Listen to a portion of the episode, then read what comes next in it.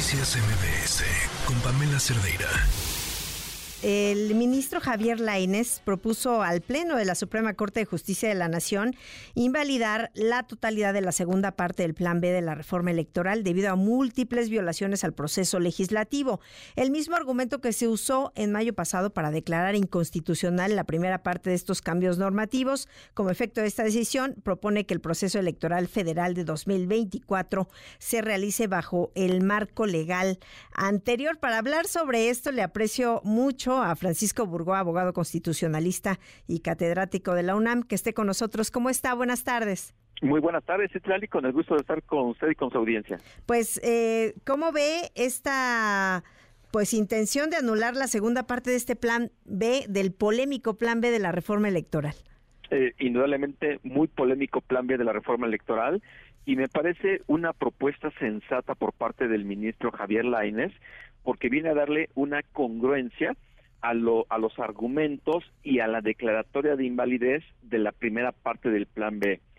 Si la, esta primera parte del plan B, que como bien comentó ya en el mes de mayo pasado, se declaró su invalidez por graves violaciones al proceso legislativo, y esta segunda parte del plan B que el día de mañana se prevé que ya en el Pleno de la Suprema Corte inicie su discusión y eventual votación, pues seguiría exactamente el mismo camino. Es decir, dado que se acredita, de acuerdo a esta versión pública del proyecto del ministro Lainez, dado que se acredita que hubo violaciones graves al proceso legislativo y en donde no hay una justificación del por qué hay una dispensa de trámites, del por qué se, se hubo eh, sustitución de dictámenes dentro de la Gaceta Parlamentaria, por qué no hubo tiempo para la deliberación democrática al interior de ambas cámaras del Congreso, porque no porque Morena y sus aliados sean mayoría, significa que van a violar las reglas del proceso legislativo.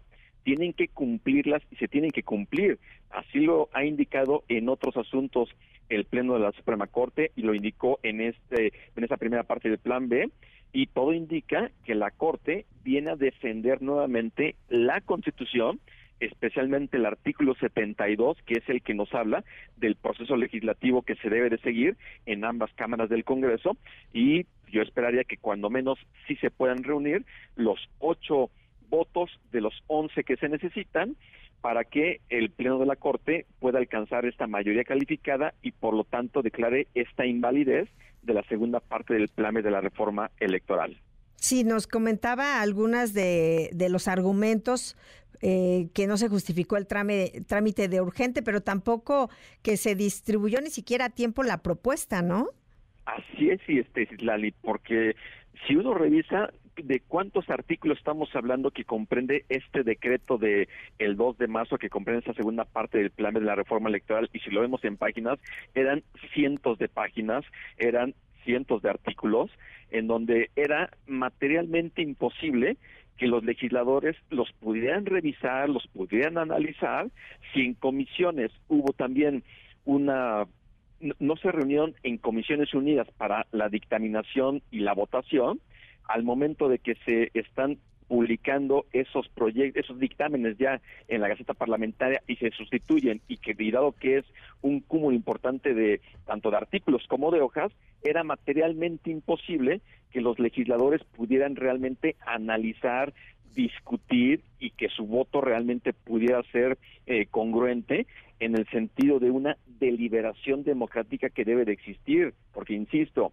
si bien es cierto diputados y senadores todos tienen una legitimidad democrática porque fueron electos por el voto popular, pero eso no da derecho a las mayorías parlamentarias de que estén violando el proceso legislativo, de que impidan el conocimiento de los asuntos a discutir y que realmente se pueda discutir.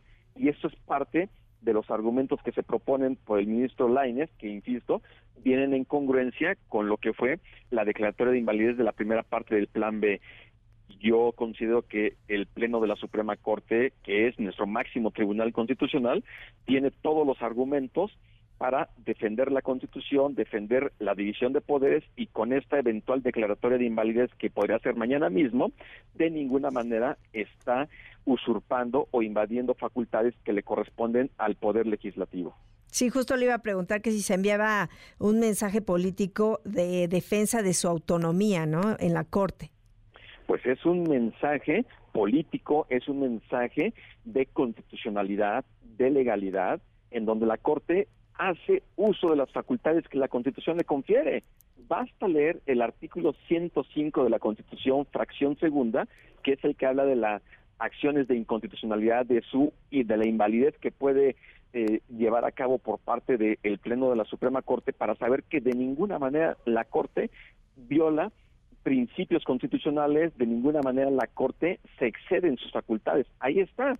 Entonces, la Corte de declarar la invalidez de esta segunda parte del Plan B de la reforma electoral viene a refrendar el ejercicio de sus facultades con plena autonomía e independencia, a pesar de los constantes ataques provenientes de el titular del Ejecutivo Federal, de legisladores de Morena y de pues también simpatizantes y gobernadores de Morena y sus aliados. Entonces confíen que se obtengan eh, los votos necesarios. Así es, estoy plenamente confiado que cuando menos se van a reunir ocho votos. La verdad es que sería una sorpresa que pudiera haber una votación de siete hacia abajo, es decir, si, no, si, si, si, hubiera siete votos y hubiera finalmente cuatro en contra, no se alcanzaría la votación para la declaratoria de invalidez. Pero como son los mismos argumentos de la primera parte del plan B cuando se declaró su invalidez y respecto a esta segunda parte, están todos los argumentos y todas las posibilidades para que se declare esta invalidez de la segunda parte del plan B y que lamentablemente continúe esta narrativa de los ataques al Poder Judicial de la Federación, empezando por la Suprema Corte. Perfecto. Bueno, pues estaremos pendientes entonces mañana que probablemente ya se defina. Así es, Islali. Muchísimas gracias, abogado. Al contrario, muy buenas tardes para usted, para su audiencia. Buenas tardes, es Francisco Burgoa, abogado constitucionalista y catedrático de la UNAM. Noticias MBS con Pamela Cerdeira.